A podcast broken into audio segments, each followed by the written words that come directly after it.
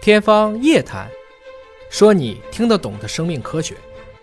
欢迎您关注今天的《天方夜谭》，我是向飞，为您请到的是华大基因的 CEO 尹烨老师。尹烨老师好，向飞同学好。本节目在喜马拉雅独家播出。今天来关注生理年龄。我们有的时候去体检啊，或者是有一些什么体重秤啊、什么之类的啊，给你测完了之后呢，会评测一下，说您的生理年龄是多少多少，符合您的实际年龄，或者说比您实际年龄轻。嗯，我们最糟心的就是看到一句比您实际年龄大， 完了生理先衰老了。但是现在呢，有一个研究说，人的生理年龄啊，第一次能够被成功的逆转。对那真的就是今年二十，明年十八啊啊！咱们请叶老师帮我们分析分析这篇文章。实际上这个标题呢写的已经是我觉得不算是耸人听闻了啊。嗯，还有一个标题呢说的内容差不多，真的逆转衰老了。嗯啊，其实就看一样的事儿还是完全不一样的说法。其实呢，它就是用三个药物啊，加州大学的洛杉矶分校啊 UCLA 和这个斯坦福大学有七个研究机构，找了九名呢五十一到六十五岁的志愿者，连续使用什么呢？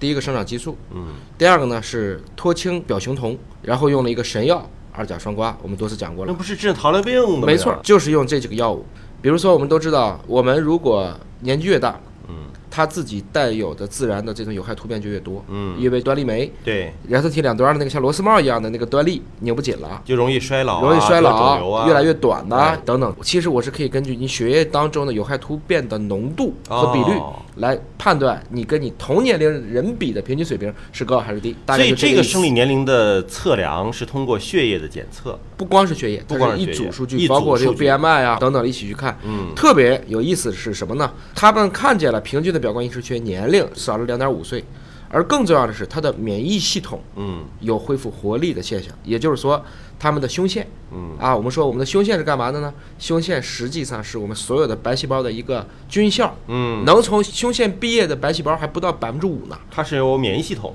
它是免疫系统把没有成熟的这些白细胞全部送到胸腺去，哦哦给它识别，就给它一个抗原，我给你抗原，能不能吃掉？嗯不能吃掉，我就把你杀死；能吃掉，进入人血你去就。释放出来。哎，这是人体内的一个免疫军校。这个是发表在《Aging》啊，就是年龄衰老的美国的一个杂志啊。这个是在加州的一个小型的临床实验，因为对这个实验呢，为期一年，只做了九名志愿者的这样的一个研究。对啊，相对来讲呢，这个规模是比较小，但是得出这样的一个结论还是相当的惊人。因为人这么多年了，一直都是在追求长生啊，对没吧？错起码是抗衰老吧，延缓衰老到来吧。那么这个九个人的实验，让我们看到了希望。这个实验的人数虽然不多，但是我们大家最近都在讨论，特别是最近第一个数码人啊，把自己的意识都传上去了以后，大家都在讨论永生。Nature 最近也发了一篇社论，说是其实人类寿命可能是没有上限的，完大家就一片点赞。我有时候觉得也挺奇葩的，嗯，为什么老外说个事儿大家都点赞，我们汪老师说一个一百二十岁，大家觉得这不靠谱？嗯其实吉尼斯世界纪录记载的，在过去的医疗条件下的极限嗯是一百二十二岁。整体来讲，如果我们可以在一些特定的点上，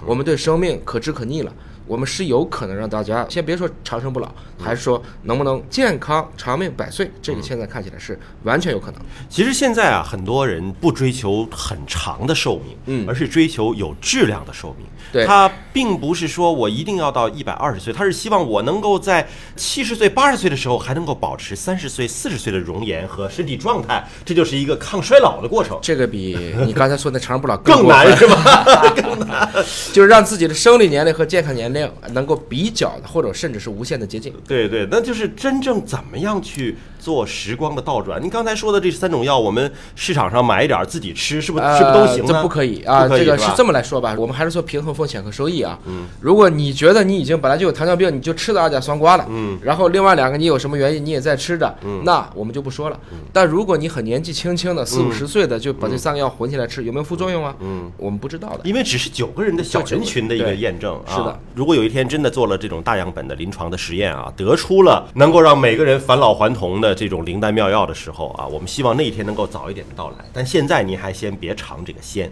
感谢您关注今天的节目，下期节目时间我们再会。